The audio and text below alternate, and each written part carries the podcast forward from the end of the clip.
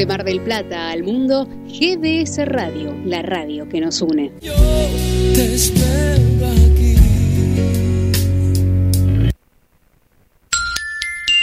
22 horas e 33 minutos. Cuando la oscuridad se fusiona con nuestras melodías. GDS Radio, la radio que nos une. Escúchanos en www.gdsradio.com.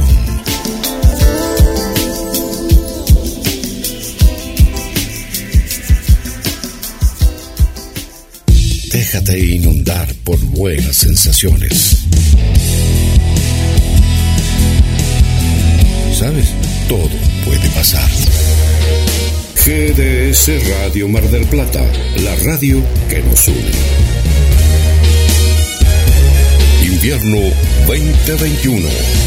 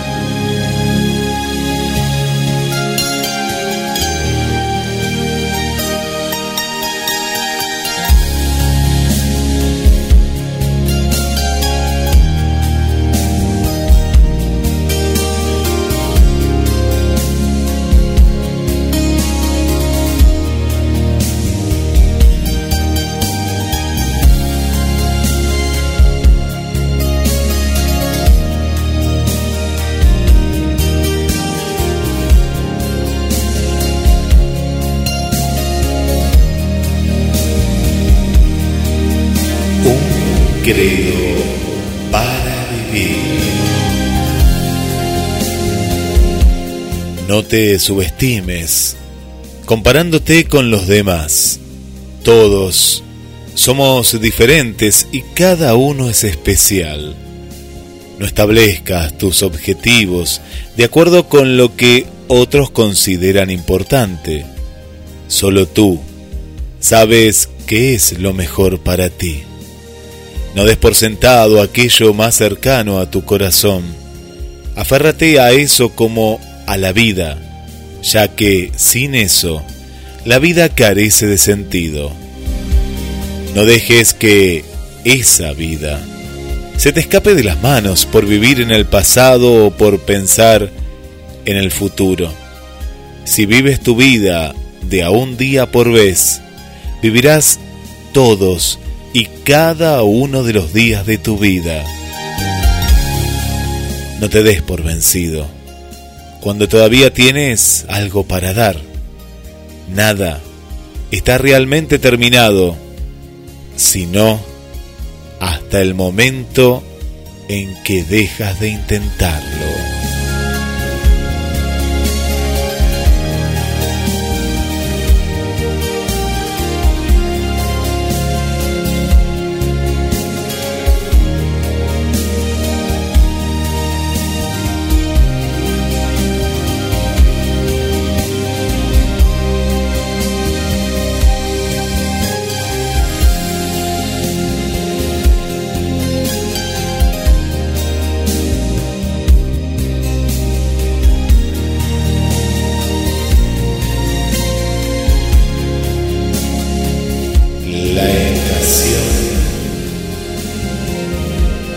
De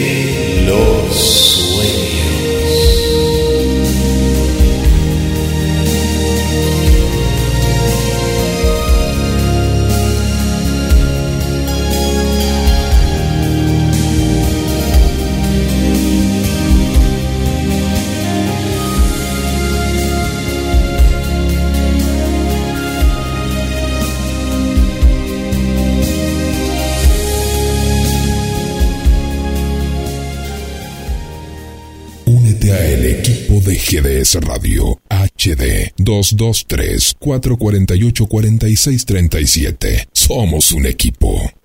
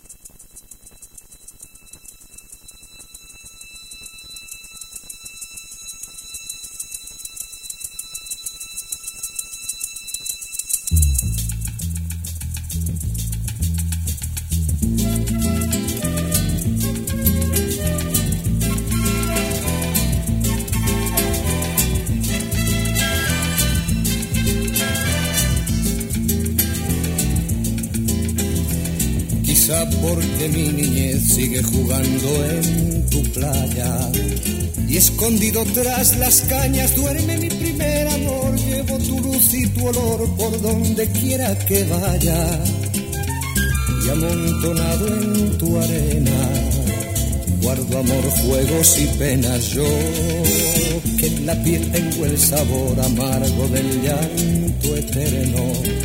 Que han vertido en ti cien pueblos de Algeciras a Estambul para que pintes de azul sus largas noches de invierno fuerza de desventuras, tu alma es profunda y oscura. A tus atardeceres rojos se acostumbraron mis ojos como el recodo al camino. Soy cantor, soy embustero, me gusta el juego y el vino, tengo alma de marinero. ¿Qué le voy a hacer si yo nací en el Mediterráneo? en el Mediterráneo. Y del Mediterráneo con el Lano Serrat venimos hacia Mar del Plata, hacia la estación de los sueños. ¿Cómo están? Bienvenidas, bienvenidos. Y le damos la bienvenida a Roberto. ¿Cómo estás? ¿Qué tal, Guillermo? Buenas noches. Buenas noches, amigos. ¿Cómo andan? Muy bien, muy bien. Bueno, preparadísimos para para disfrutar de, este nuevo viaje. Y vamos a, comenzar justamente con el tema de, del sueño, ¿no? Y si uno de pronto eh, se imagina sin dormir y sabe que a la larga eh, lo va a padecer, ¿no? Uno cuando por esas cuestiones, eh, por trabajo, a veces duerme mal o duerme cortado o, o no duerme una noche, sabe que al otro día va a estar con poca energía, ¿no? No va a coordinar. No sé si te ha pasado alguna vez así que, que no has podido dormir y claro, uno se siente diferente. Es verdad, o sea, cuando uno no duerme bien y al otro día no rendís como debes hacerlo normalmente, ¿no? Bueno, vamos a, a justamente a pensar en algo que sería difícil de pensar, ¿no? Pero hay animales que no duermen, ¿no? Hay animales que eh, no duermen, pero nada de nada, ¿eh? No, no estamos hablando de... No, no, no, no duermen. Prácticamente es como que eh, toda su vida no duermen. Es así, bueno, parece increíble, pero allá viajamos.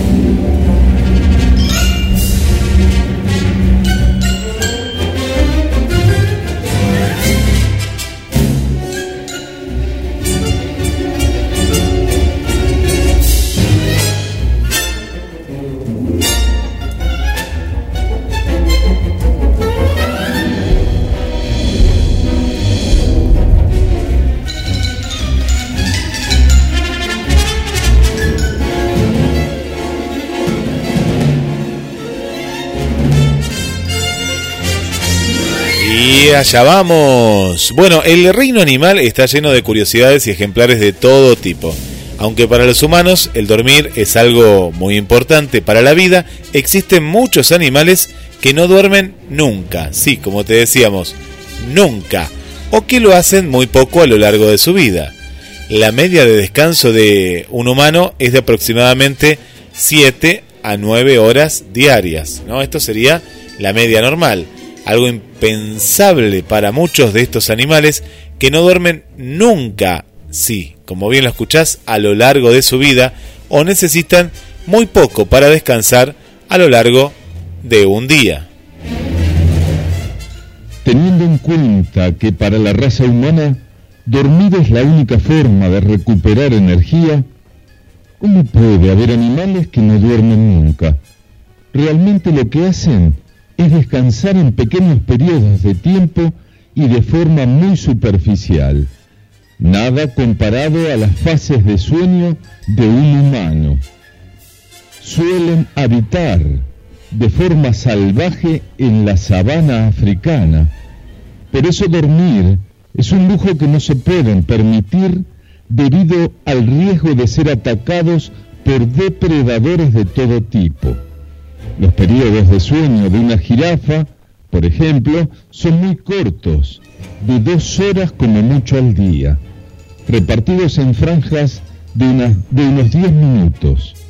Estos 10 minutos ni siquiera son profundos, ya que se mantienen alerta ante un posible ataque.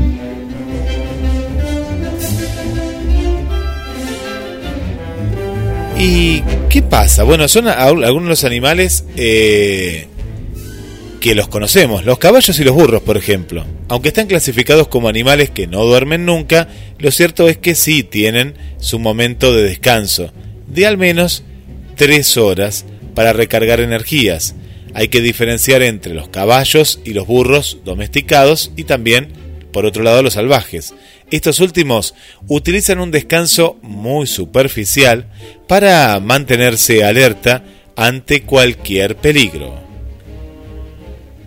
El tiburón blanco. El organismo de los tiburones es realmente fascinante.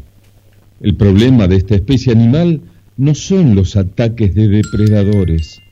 No hay, no hay mucho ser vivo que se atreva con el tiburón blanco pero su problema para descansar poco es otro.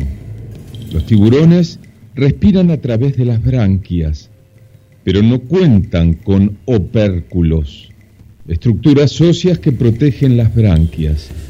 Con esto deben permanecer en movimiento para salir cada cierto tiempo a la superficie y respirar, por lo que no pueden dormir para mantenerse alerta y subir a respirar. Duermen con un estado muy ligero de sueño, cuando las mareas lo arrastran, pero con una parte de su cerebro despierta para ir a la superficie.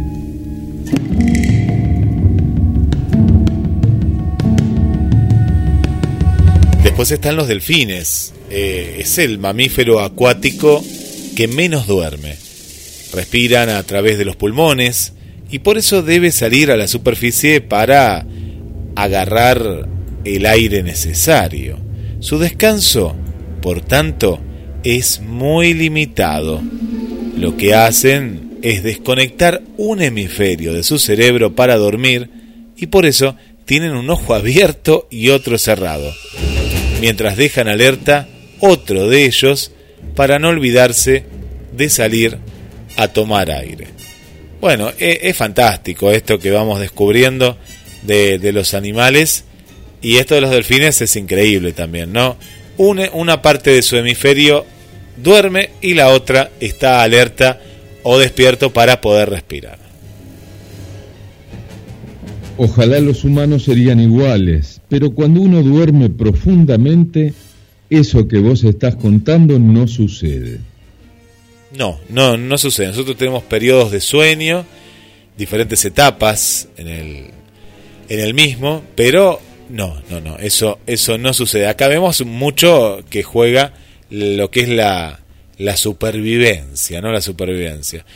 Bueno, vamos a, venimos al planeta Tierra y por un lado está el tema del cambio climático dentro de no tantos años, eh, que haría del planeta Tierra un lugar no, no tan acogedor como ahora, ¿no? Porque las temperaturas irían modificando. Y para eso está el tema de los autos eléctricos. Y vos, Roberto, me contabas que hay un, un colectivo eléctrico, puede ser, en Capital Federal.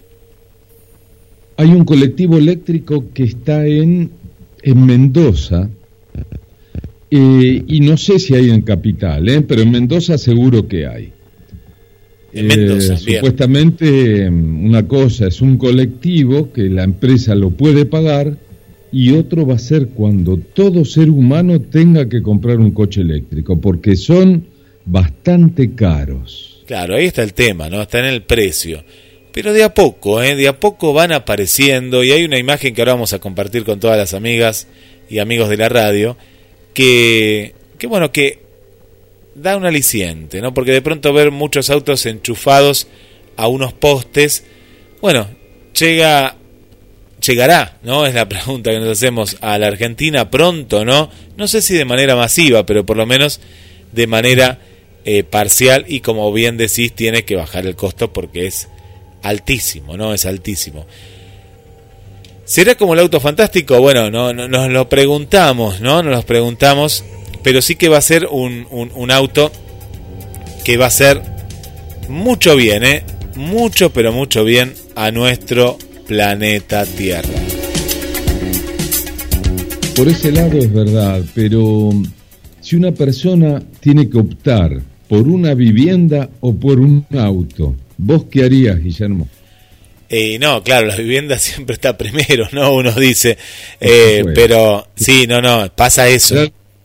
Más allá de que queremos mucho al planeta, pero como te decía antes, el costo tiene que bajar. Claro, el costo tiene que bajar. Un auto eléctrico no puede valer 30 mil, 40 mil dólares, me parece una barbaridad de plata. ¿eh? Sí, sí, sí, sí, es muchísimo, muchísimo el dinero.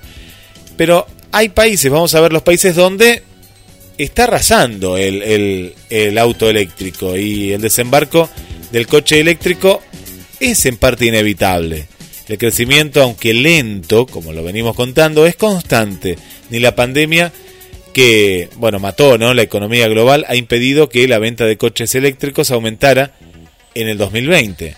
Según un, estudio, los vehículos eléctricos e híbridos que son enchufados representan un 4,2 del total de las transacciones mundiales, por el 2,5 de 2019. Es decir, va aumentando de a pequeños porcentajes a nivel global, ¿no? Lo decimos, pero muy poquito todavía.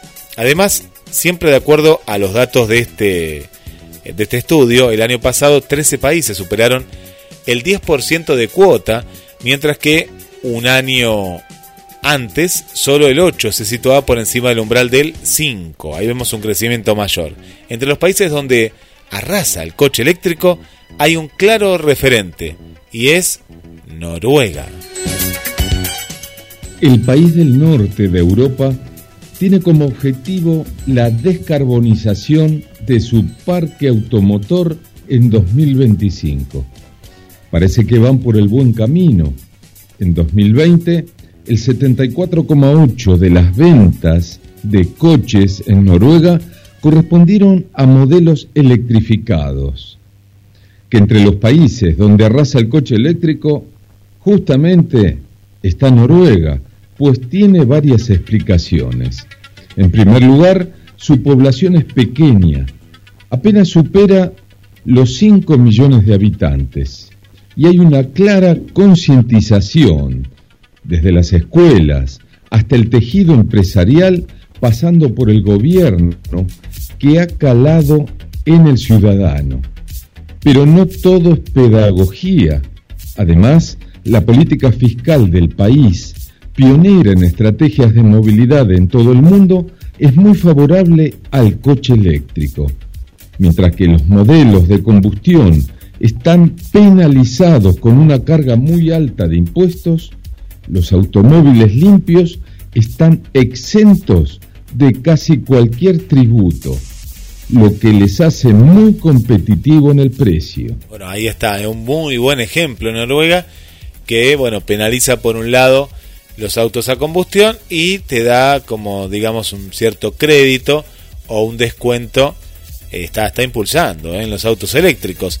Por si esto fuera poco, lo que has contado Roberto, Noruega tiene la capacidad como país de generar la electricidad suficiente para alimentar su parque automovilístico. ¿Pero cómo? Te preguntarás. A través de la energía hidráulica, el país cubre el 98% de la demanda privada. En porcentajes más reducidos, lo logra a partir de la energía eólica y biomasa.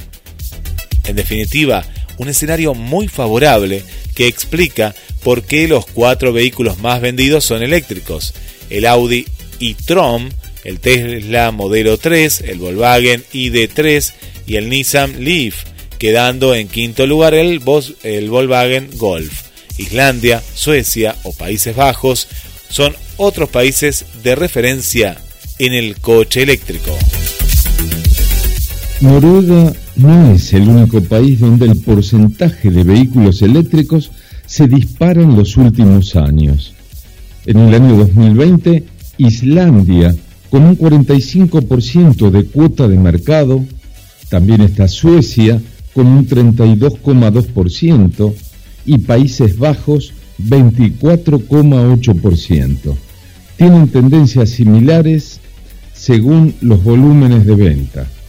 Siempre según este ranking, cierra el top 5 Finlandia, seguido de Dinamarca, Suiza, Portugal, Alemania y Luxemburgo, todos con porcentajes de dos dígitos.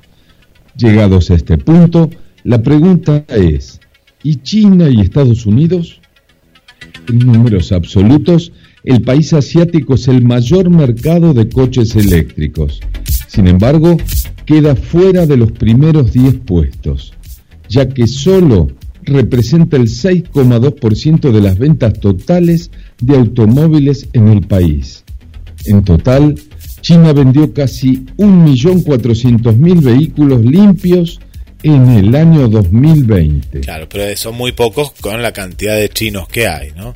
Y por parte de Estados Unidos se conformó con 343.000 ventas de este tipo de autos en el, en el año pasado, lo que supone un incremento del 40% respecto al año anterior cuando se matricularon 245.000 unidades. Según un estudio de una consultora, 2021 puede ser el año del despegue del vehículo eléctrico en el país norteamericano con un crecimiento que llegaría al 70%. ¿Y qué pasa en España?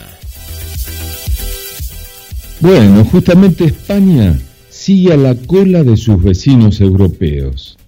Si el ritmo de comercialización se duplica en las grandes economías del continente, como ser Alemania, Francia o Italia, en España se crece al 78,5%. En total, no se llegaron a, los 10, a las 18.000 ventas. Algo mejores son los datos de los híbridos enchufables, que han pasado de las 7.400 entregas en el 2019 a más de 23.000 en 2020. Se trata de un incremento del 213%, más cercano a la media europea del 262%, según datos recogidos por la Asociación de Constructores Europeos de Automóviles. Bueno, lo positivo es este crecimiento, ¿no? Porcentajes más, porcentajes menos, países en los cuales se, se invierte y se alienta, ¿no? A comprar este tipo de, de vehículos. Bueno, acá todavía estamos muy lejos de eso, ¿no? Estamos. Pasa que todavía la planta automotriz eh, de la Argentina es. Estamos muy atrasados en eso. Tiene que haber una, una motivación. Y yo me imagino que nos va a impulsar el mundo, ¿no? El mundo. Eh, cuando de pronto. Por eso hablo de modas, ¿no? Que en esto podría ser una moda positiva, ¿no? Como vienen apareciendo, no sé, los las bicicletas eléctricas, las, los monopatines y demás, que ya tienen un valor alto, ¿no? que es un valor excesivo, como bien decías, eh, pero con políticas de Estado, como en el caso de Noruega, podemos tener un futuro mejor ¿no? dentro de, de unos años. Lo bueno es que por lo menos hay países que están pensando en esto. Claro, yo supongo que para que la gente lo compre, ese vehículo no tendría que pagar patente. O sea, cero pesos en patente y un seguro que no sea demasiado alto. Es la única manera que la gente va a invertir en un auto eléctrico. Claro, tiene que haber un, un, beneficio superador. Bueno, por supuesto. Vamos a, tenemos muchas muchas notas que las vamos a ir compartiendo, todas están en www.gdsnoticias.com. Vamos a estar hablando de, de, la mirada, de los ojos y, de los músculos y bueno y, un poco también, ¿no? Eh, por ejemplo, en el caso eh, lo que decía Cortázar con respecto eh, a esto, ¿no? En, una de sus historias en, Rayuela. bueno, vamos a entrar un poco en la literatura y, bueno, y mucho más. El cuento en la noche y quédate en la estación de los sueños porque vamos a tener misterios, muchas, pero muchas notas interesantes y mucho, pero mucho más para compartir en GDS, la radio que nos une.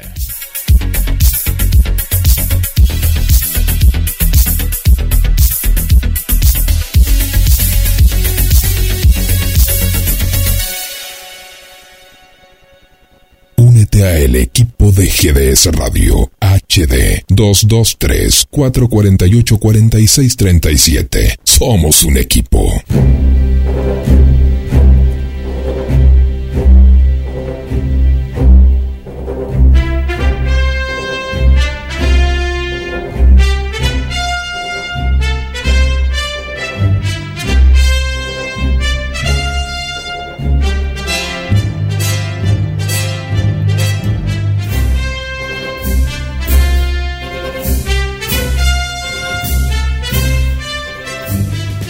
Tus mensajes y pedidos musicales al más 54 223 4 48 46 37. GDS, la radio que nos une. Darle los clavos a Jesús, el Nazareno.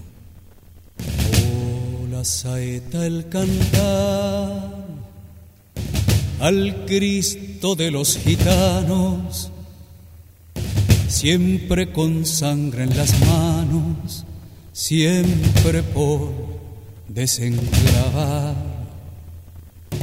Cantar del pueblo andaluz, que todas las primaveras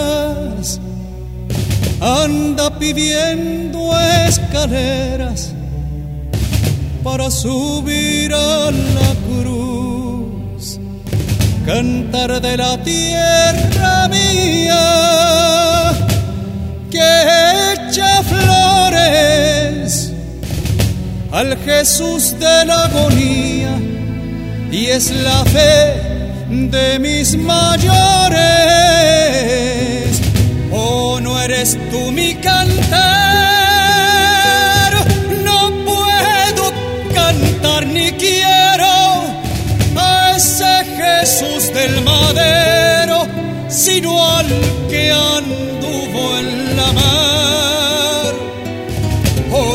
eres tú mi cantar. No puedo cantar ni quiero a ese Jesús del madero, sino al que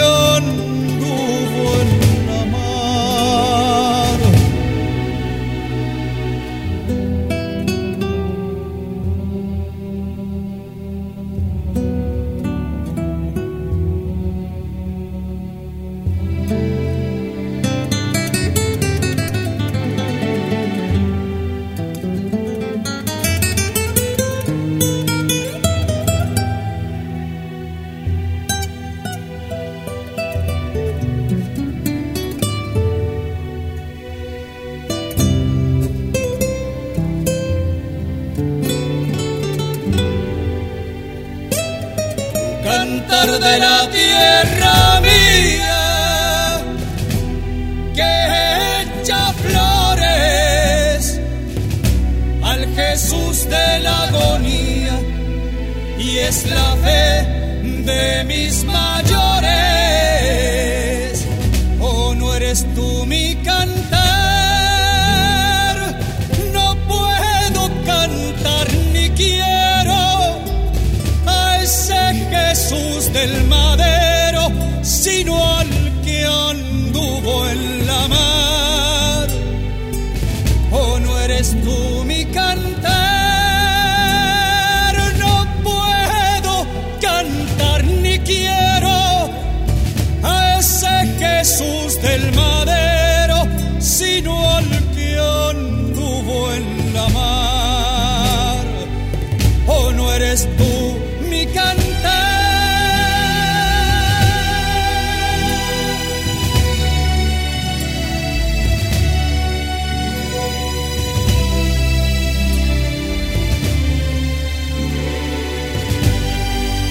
Dale me gusta en Facebook. Nos encontrás como GDS Radio Mar del Plata.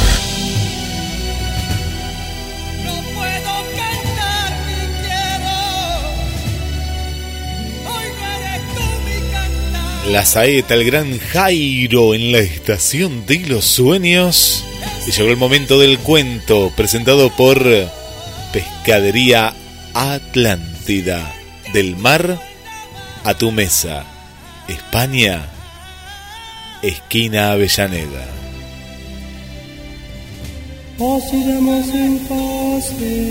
Hoy presentamos la verdadera historia de Fausto.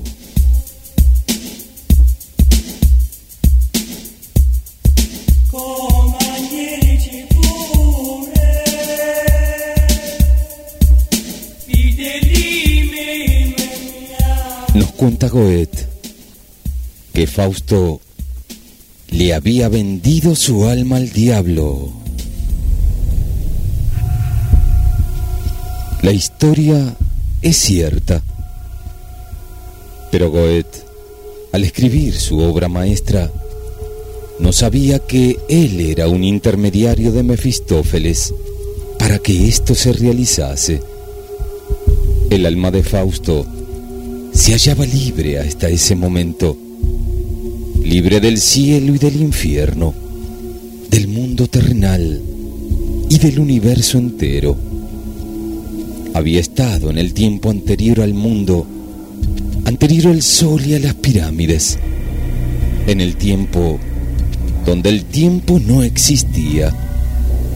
Otrora, Fausto fue uno de los bellos arcángeles que con Lucifer cometieron la imprudencia de revelársele a Dios, y fue ese el instante en el que su ser tendría que haber quedado eternamente ligado a los abismos donde Satán comenzó a ser dueño y señor. Desde el momento en que se unió a la rebelión del orgullo, su alma le perteneció, pero Fausto también pudo eludir su dominio y se autoconvirtió en un no ser. A Satán esto no le molestaba. En su eternidad, el apuro era algo tonto, y ya se las ingeniaría para atrapar el alma de Fausto, que para él valía tanto como el alma de varios miles de mortales comunes.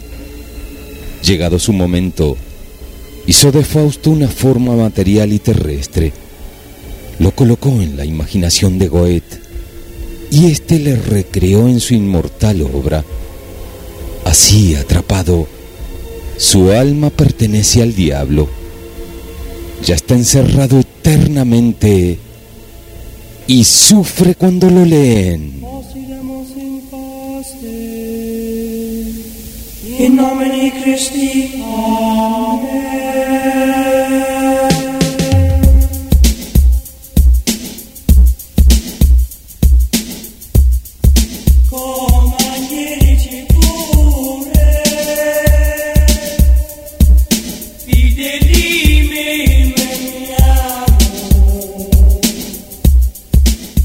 Próxima, amigos.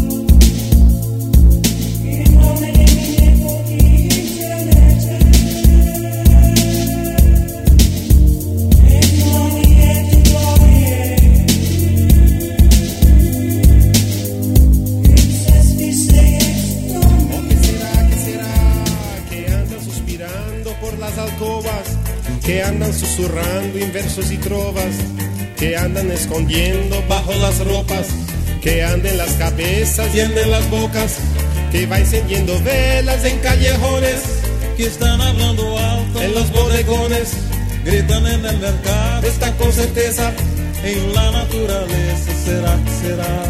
que no tiene certeza ni nunca tendrá, lo que no tiene arreglo ni nunca tendrá, que no tiene tamaño.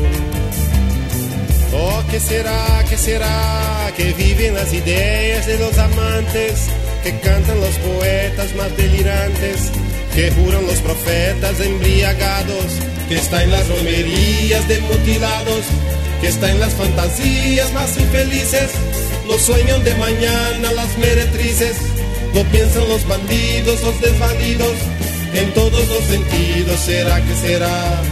Que no tiene decencia ni nunca tendrá, que no tiene censura ni nunca tendrá, que no tiene sentido. ¿O qué será, qué será? Que todos los avisos nos van a evitar, porque todas las risas van a desafiar y todas las campanas van a repicar, porque todos los himnos van a consagrar, porque todos los niños se han de desatar y todos los destinos irán a encontrar. Y el mismo Padre Eterno que nunca fue allá al ver aquel infierno la bendecirá.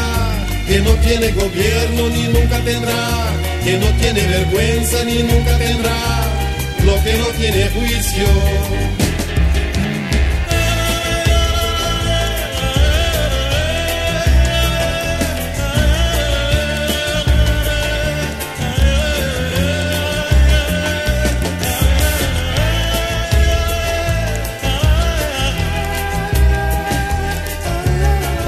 será, qué será? Que todos los avisos no van a evitar, porque todas las risas van a desafiar y todas las campanas van a repicar, porque todos los himnos van a consagrar, porque todos los niños se han de resaltar y todos los destinos se irán a encontrar y el mismo Padre Eterno que nunca fue allá, al ver aquel infierno lo bendecirá, que no tiene gobierno ni nunca tendrá que no tiene vergüenza ni nunca tendrá, lo que no tiene juicio.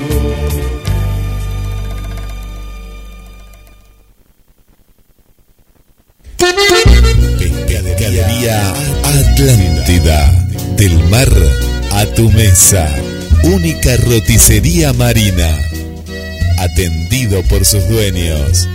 Venía a conocer Pescadería Atlántida España, esquina Avellaneda.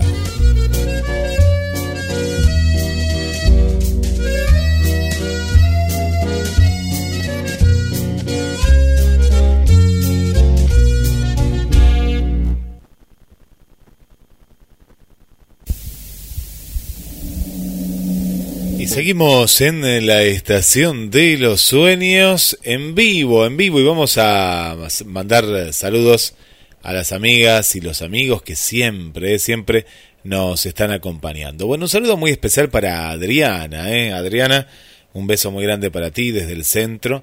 Para Norma también, muchas gracias. Para Victoria y para Milagros, que nos escuchan en, en la repetición, nos cuentan. Así que ya les mandamos un saludo hoy en vivo, en vivo, en, en la radio. Un saludo para Gilén también. Gilén, muchas gracias por estar para María Eugenia, gracias María Eugenia por acompañarnos, para Cristina desde Cali, Colombia, bienvenida Cristina, un beso muy grande también para, para Mariana, gracias por, por acompañarnos. Y ahora vamos a seguir mandando más saludos porque mm, llegó el momento de aprender un poco más las miradas, los ojos, esos encuentros, ¿no? Que muchas veces eh, tenemos con el conocimiento. Y en este caso, ¿no? En este caso en, en particular, vamos a estar eh, eh, contándote este caso particular importante, ¿no? Que, eh, que son los ojos. Y como decíamos, ¿no? En la, en la literatura, la, la mirada,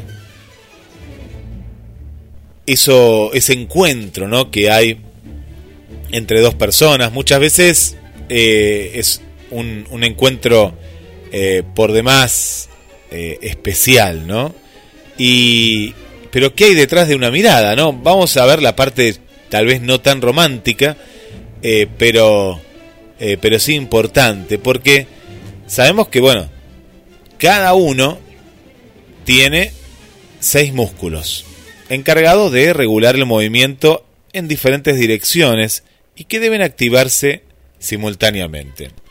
Aunque todos hemos jugado más de una vez a ese cíclope que escribía Julio Cortázar en Rayuela, acercando nuestros ojos al de otra persona hasta convertirlos en uno solo, una de las tantas particularidades del ser humano es su doblez, así lo vamos a llamar, en muchos aspectos. Tenemos dos manos, dos pies y también los dos ojos mencionados.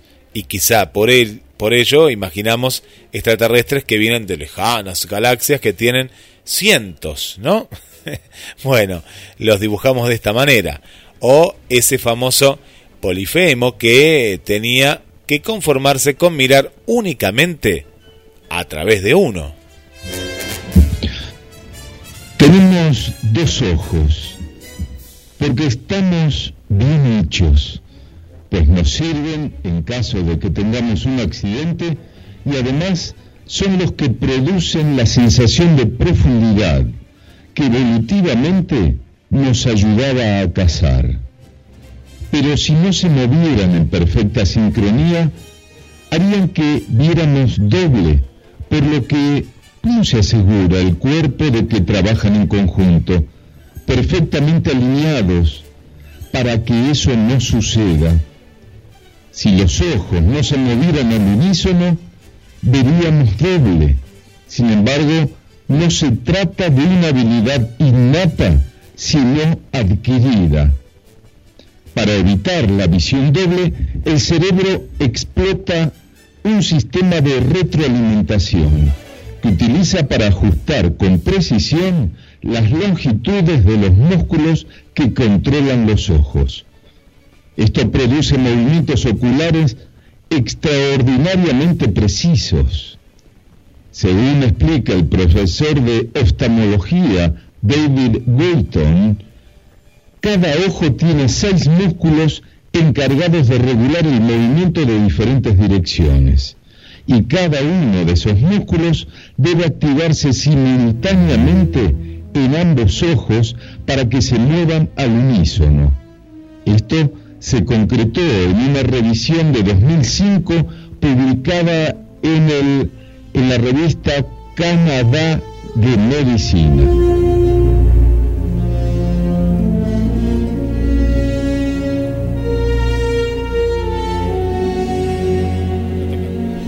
Bueno, y en realidad, ¿no? Si, si lo pensamos, es bastante sorprendente.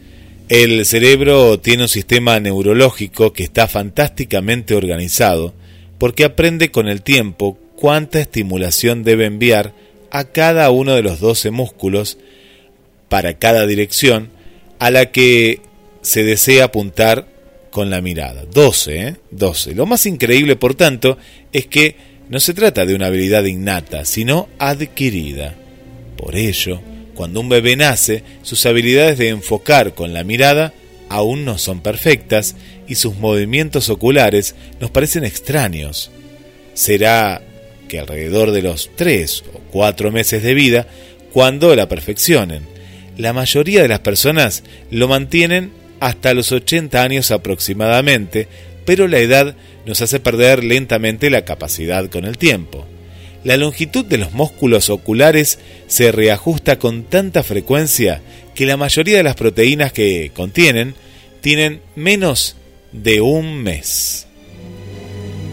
El ciclo de aprendizaje de esta retroalimentación comienza cuando los músculos se desincronizan. Lo que sucede en algunas ocasiones a lo largo de nuestra vida y se traduce en que vemos doble durante unos momentos. A veces, esto se debe también a que uno de los músculos ha crecido más que su compañero y es más largo. Estas rarezas oculares son una nimidad y las personas ni siquiera las, las ven o las sienten conscientemente. Pero el cerebro sí que toma nota de estas discrepancias justamente triviales e intenta enderezar las cosas. En menos de un segundo, esto explica que el cerebro mueve los ojos para realinearlos. Si simplemente siguieran moviéndose en la misma dirección, entonces no cambiarían su posición entre sí, se mantendrían fuera de sincronización. Pero sí sabemos que el cerebro está perpetuamente alerta al movimiento perfecto del ojo a través de este proceso de retroalimentación. De hecho, la longitud de los músculos se reajusta con tanta frecuencia que la mayoría de las proteínas que contienen tienen menos de un mes. La vida media de las proteínas de los músculos oculares es de solo de 10 a 15 días, por lo que los músculos se tienen que reajustar todo el tiempo. Bueno, seguimos aprendiendo y esto es lo, lo, que nos gusta, ¿no? Algo que lo tenemos prácticamente incorporado, eh, vemos que todo el proceso que lleva es, eh, es muchísimo, muchísimo el proceso eh, que lleva. Bueno, nos quedamos con el hombre de Neandertal, pero antes vamos a mandar saludos para Carlos Matos, para Natalia, para el amigo Eduardo. Hola Eduardo, ¿cómo estás? Bien, bueno, gracias por estar. Berenice, que no se pierde un solo programa de la Estación de los Sueños. Gracias, Berenice. A Silvia Cadaval también. Le mandamos un saludo. Para Marianita, gracias por estar.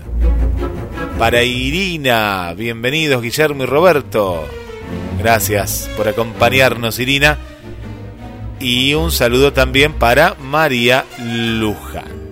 Bueno, llegó el momento de esta segunda y última parte, ¿no? Segunda y última parte de misterios sin resolver. Este encuentro entre el hombre de las cavernas y el ser humano, ¿no? El ser humano ya vemos que venía con la maldad innata, ¿no? Y el hombre de las cavernas no, era un hombre que tenía una cierta, eh, digamos, era, era una persona creyente, ¿no? Creyente de la naturaleza, eh, era una persona que cuidaba a la familia. Y ya este ser humano, ¿no? Nosotros mismos veníamos con esta maldad innata, parece ser. Bueno, ¿qué pasó?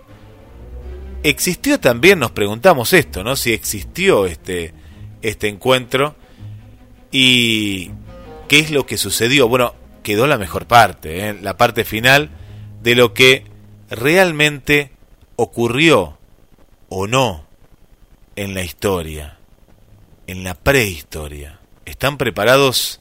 Porque vamos a tratar de revelar juntos este misterio.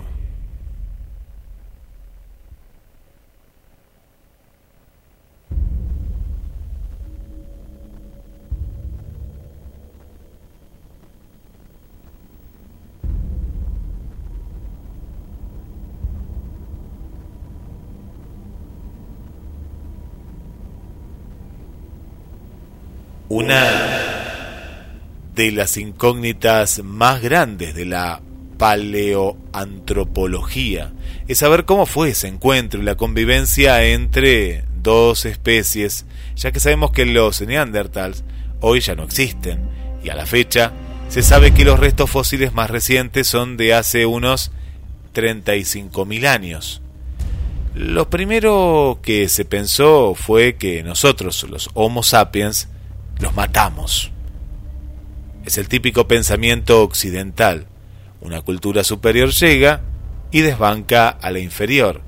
Esto se creyó hasta hace al menos unos 20 años. Los neandertales eran vistos como nuestros primos brutos e inferiores. Pero acá viene la primera incógnita, Roberto. Así es. ¿Cómo es posible que hayan vivido unos 200.000 años en Europa y Medio Oriente antes del encuentro, si eran tan inferiores? Hoy en día se sabe que los Neandertal y los Sapiens tenían una tecnología y un comportamiento similares al momento del encuentro. Ya ningún científico cree que el neandertal bruto que cazaba grandes presas con tecnología ineficiente. Estudios recientes como los de la cueva Gornam en Gibraltar y Bolombor en Valencia, España, han probado que también cazaban presas menores y mamíferos marinos e incluso se sabe que comían pescado en la cueva Saint Césare en Francia y vegetales en Shanidar en Irak. Pero, ¿qué ocurrió cuando estas dos especies se encontraron? Tan diferentes en el aspecto físico, pero no tanto en su adaptación al medio. La teoría dominante, hasta hace algunos años, que explicaba este evento, se llama Fuera de África, y su contraparte, no tan aceptada, era la teoría multiregional. Ambos eran modelos extremistas que intentaban explicar cómo es que actualmente solo estamos nosotros, pero 35.000 años atrás había dos especies humanas en Europa, fuera de África. Decía que las poblaciones arcaicas, como los neandertals, fueron reemplazados totalmente por los sapiens, que se originaron en África y luego conquistaron el mundo entero. Pero, ¿cómo? La principal explicación era que los sapiens eran superiores y terminaron aniquilando a las especies anteriores en la competencia por el medio ambiente. Pero esta teoría, multiregional, abogada por una continuidad de las especies, o sea, que creían que nuestra especie, los Homo sapiens, no se había originado en un solo lugar, sino que habría evolucionado a partir de todas las especies arcaicas como los Homo neandertalensis. Hoy en día, estos dos modelos están intelectualmente muertos. Se han refutado estas teorías tan radicales en base a pruebas paleontológicas. En los últimos 10 años ha habido un consenso en derredor de un modelo que estaría en medio de las dos teorías anteriormente mencionadas, la emergencia de los humanos modernos en África con una convivencia y absorción de las poblaciones arcaicas, o sea, neandertales, en grados variados. Hoy sabemos que el Homo sapiens se originó hace unos 200.000 años en África. Existen pruebas fósiles y también del lado de la genética, razón por la cual ha quedado totalmente descartada la teoría multiregional.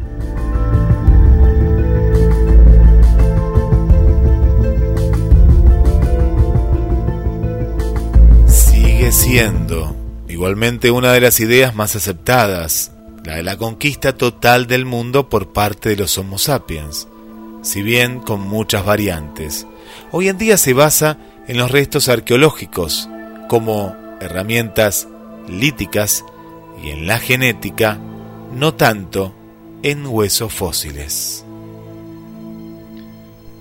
La mayoría de los científicos dedicados a la paleontropología asumen que estos sapiens que conquistaron el mundo eran superiores en genética tecnología, cultura e intelecto. En el proceso de expansión por el mundo, aniquilaron o les ganaron en competición a las especies arcaicas, los neandertales entre ellas. Pero lo cierto es que todo esto es muy especulativo. No hay pruebas de que haya existido un encuentro entre neandertales y humanos modernos en toda Europa. Seguiremos buscando respuestas porque las pruebas están, pero el misterio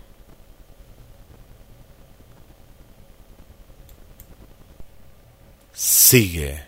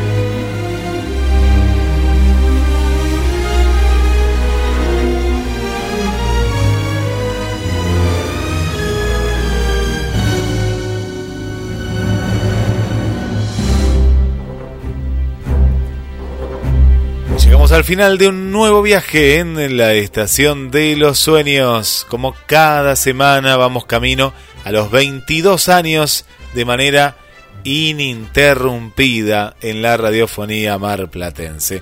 Y como siempre les queremos regalar los últimos mensajes. Aprende a nacer desde el dolor y a ser más grande que el más grande de todos los obstáculos. Será, si Dios quiere, hasta el miércoles que viene. Los esperamos. Les dejo el mensaje final. El amor surge de la belleza que nos rodea. El amor sonríe a través de lo que más queremos. El amor nos murmura dulces palabras que nos ayudan y nos guían. Muchas gracias y hasta la semana que viene.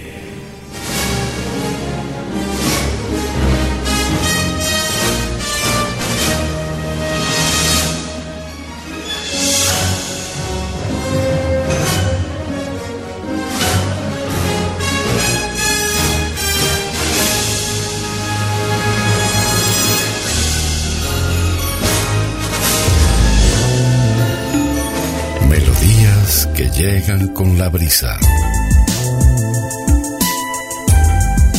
Palabras que se transforman en susurros. En la madrugada seguimos muy cerca. GDS Radio Mar del Plata, la radio que nos une. Invierno 2021. Pescadería Atlántida, del mar a tu mesa, única roticería marina, atendido por sus dueños. Venía a conocer Pescadería Atlántida, España, esquina Avellaneda. GDS. La radio que está junto a vos.